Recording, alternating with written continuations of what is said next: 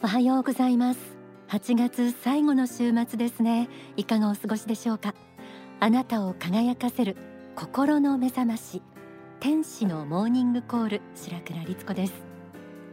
学校では教わらない大切なことを幸福の科学で説かれる教え仏法真理からお届けしている番組です。今日は生かす愛多様性の時代の指導法。と題してお送りします。ダイバーシティ多様性の時代の中部下の指導に頭を悩ませている皆さんにぜひ聞いていただきたい内容です。とその前に皆さんや皆さんの家族や大切な人がコロナウイルスから守られますようにこの曲をお届けします。ザ・サンダーコロナウイルス撃退曲。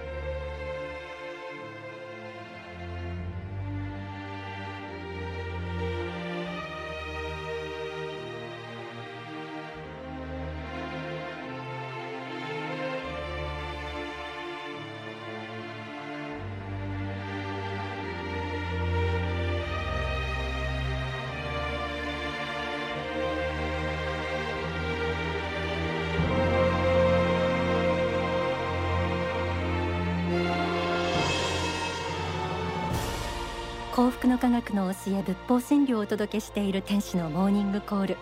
今週は生かす愛多様性の時代の指導法と題してお送りします。この番組は幸福の科学幸福の科学出版の提供でお送りします。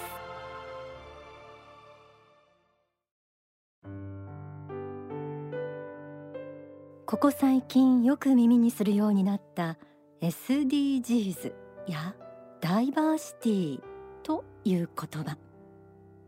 SDGs の詳しい説明はここでは省きますがダイバーシティ多様性の時代ということが声高に叫ばれ政府や自治体企業でも民族文化価値観ライフスタイルなどのような個性の違いを積極的に尊重し多様な人材を登用しようとする動きが活発です。多様な価値観を認めるというのはとても大事なことです。でも実際に会社などの中では世代間ギャップで部下の指導に悩む人も多いそうです。例えば30代40代の中堅層のリーダーの皆さん。リスナーの方の中にもいらっしゃるでしょうか。この世代はバブルが崩壊して就職氷河期を経験してきました。苦労して就職した会社で生涯勤められたらいいなと考えていて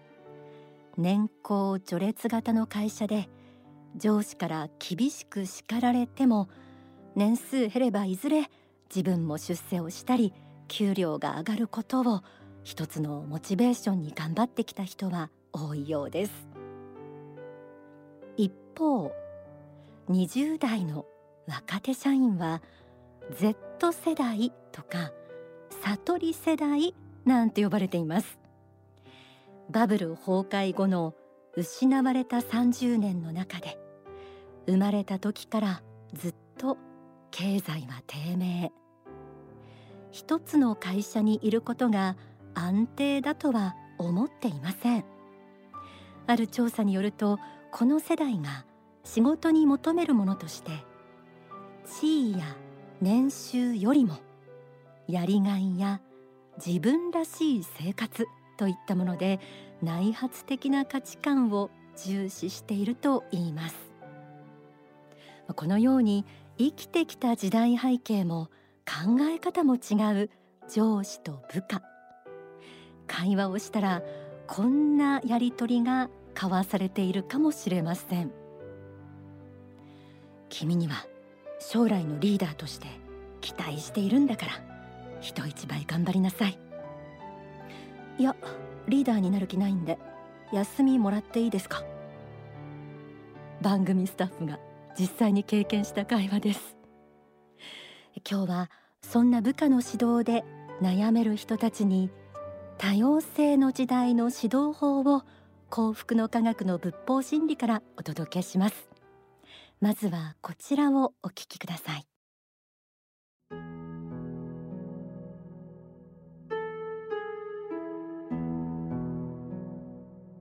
生かす愛は他の人々を導く愛です。すなわち指導者としての愛であり教師としての愛です。そうしてみると他人を生かす愛。他人を生かしてその人の心性仏性を引き伸ばしさらに魂修行を高めその人を導く愛を与えられるようになるためには前提条件があるはずです。この前提条件とは一体何でしょうか？この生かす愛を実践できるのは優れた人でなければ不可能だということです。周りの人に面倒を見てもらわなければならないような自分であっては他の人々を導くことはできないのです。人を導かんとする人は普通の人以上に努力精進をし自分を磨くということを重視して生きてきた人でなければならないのです。すなわちこの生かす愛の段階にいる人の愛はリーダーとしての愛なのです。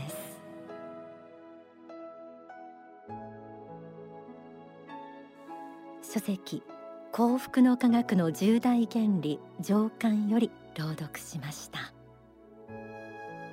生かす愛という言葉が出てきました。これは幸福の科学で説かれる愛の発展段階という教えでもあります。愛する愛生かす愛許す愛と愛にも発展段階がある。という教えですがリーダーなど指導する立場としての愛が生かす愛ということでした。ダイバーシティが時代のキーワードになってから何でもかんでも多様性という言葉で許されてしまう風潮もあります。多様性を盾に取られると部下に何にも言えないと悩んでいる上司もいるでしょう。でも朗読の中で他人を生かしてその人の神性仏性を引き伸ばしとあるように多様なる個性を認めるということの本当の意味は勝手を許すことなどではなくてその人が本来持っている才能や善なる心つまり仏から与えられている仏性を正しい方向に伸ばしてあげることなかなか高度な愛ではあります相手の仏性を引き出そうとするならその前提として自分の仏性にも目覚めてなければなりませんだからこそ生かす愛の実践者は普通の人以上に努力精進をして自分を磨くということを重視して生きてきた人でなければならないのかもしれません。引き続き生かす愛について学びを深めます。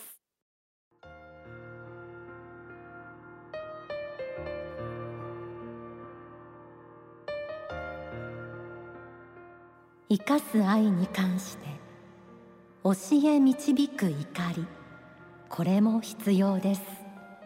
これは言ってみれば叱るということです。仕事の面で言えば褒めるだけで相手は仕事ができるようになるかというと必ずしもそうではありません。褒められてよくなる人もいますが褒められると慢心してしまい悪くなる人もいるのです。これはその人の能力にもよります。能力が劣る人の場合は褒められると間違いを起こすことが非常に多いのです。仕事のできない人を気の毒だなと思って褒めると手放しで喜んでしまいそれで全てが許されたような気になって転落につながっていくことが多いのです。そのような人に対しては共同の怒りで叱るところはきちんと叱ってあげた方が丈夫で長持ちします。このように職場でも仕事などで間違った判断をした人に対してはある程度きっちりと叱ってあげることがその人に対しての愛になることがあるので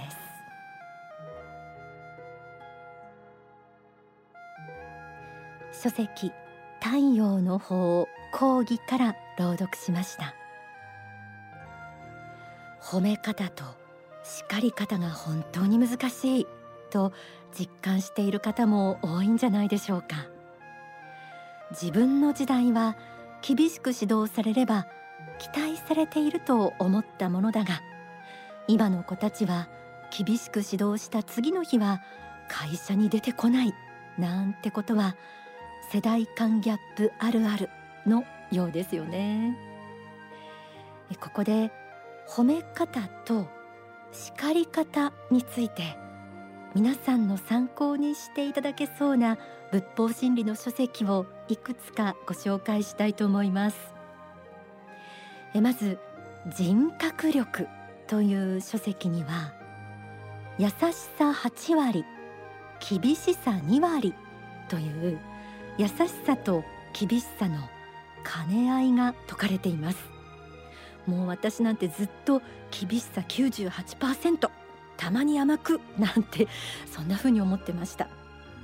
でも厳しさが過ぎると地獄の阿修羅界にも通じてしまうということもあるそうです。もう反省反省です。それからあなたの知らない地獄の話という書籍には怒ると叱るの違いが説かれています。怒るのは往々にして個人的な怒りの感情も含まれているものです。でも叱るのは相手の人生を生かすための愛の行為の一部なんだそうです。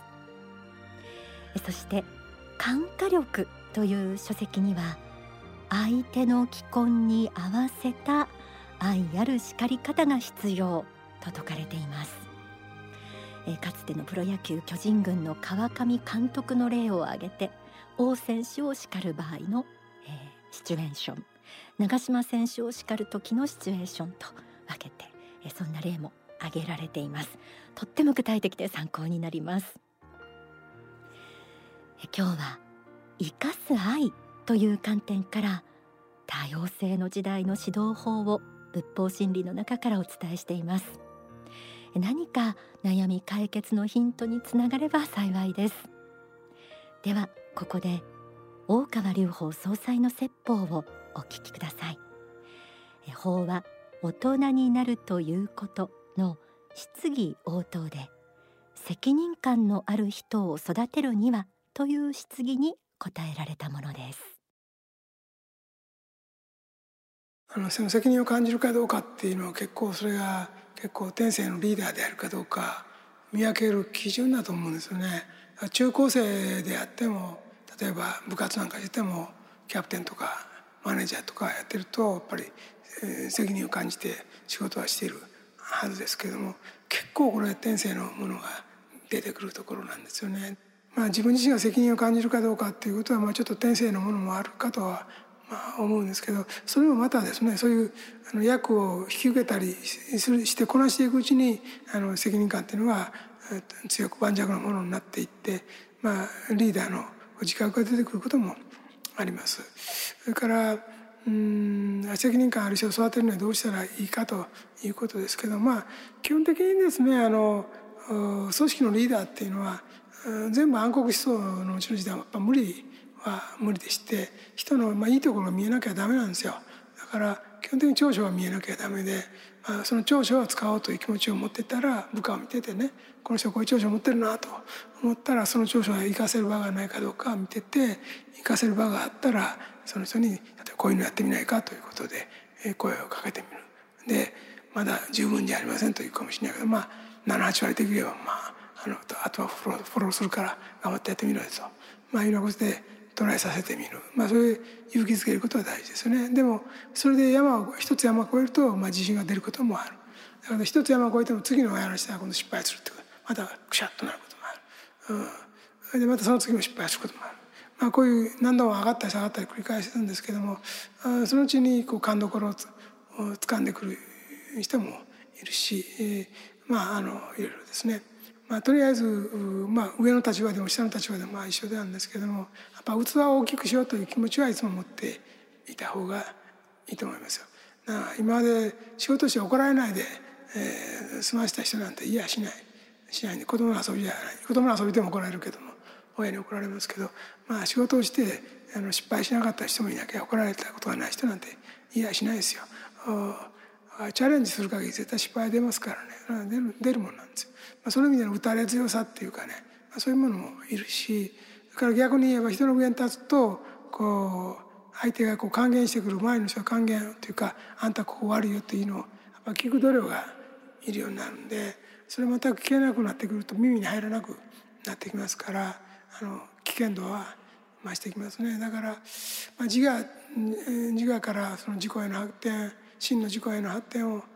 続けていかないかんだ。その中に器自体を大きくする修行が入っていないとなかなかそれを聞けないですね。上から叱られても聞けないし下から言われても付き合えられても聞けない。傷つきたくないからね。だから傷つきたくない小さなセルフっていうのはやっぱりリーダーの器では基本的にはないようにまあ思いますね。お聞きいただいた説法は書籍大人になるということに収められています。子育ては親育て。なんていう言葉もありますが部下育ては上司育てなのかもしれません。部下の教育を通して実は自分が生かす愛の修行をさせてもらっている。そんな観点も大事だと思います。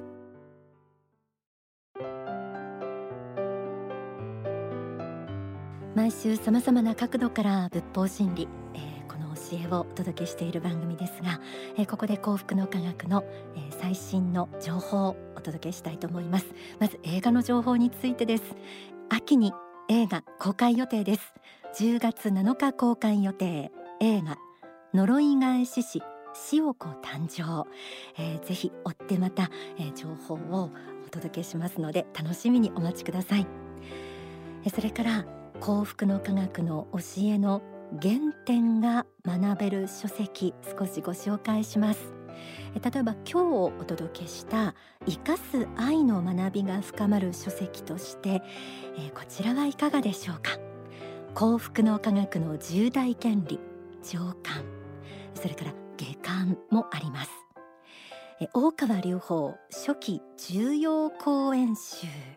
ベストセレクション。これは1巻から7巻まで発刊されています。そうですね。イカサイについては、えー、2巻目の人間完成への道。第3章。人を愛し人を生かし人を許せ、えー、こちらが多分ヒットすると思います。それから第4巻。人生の再建。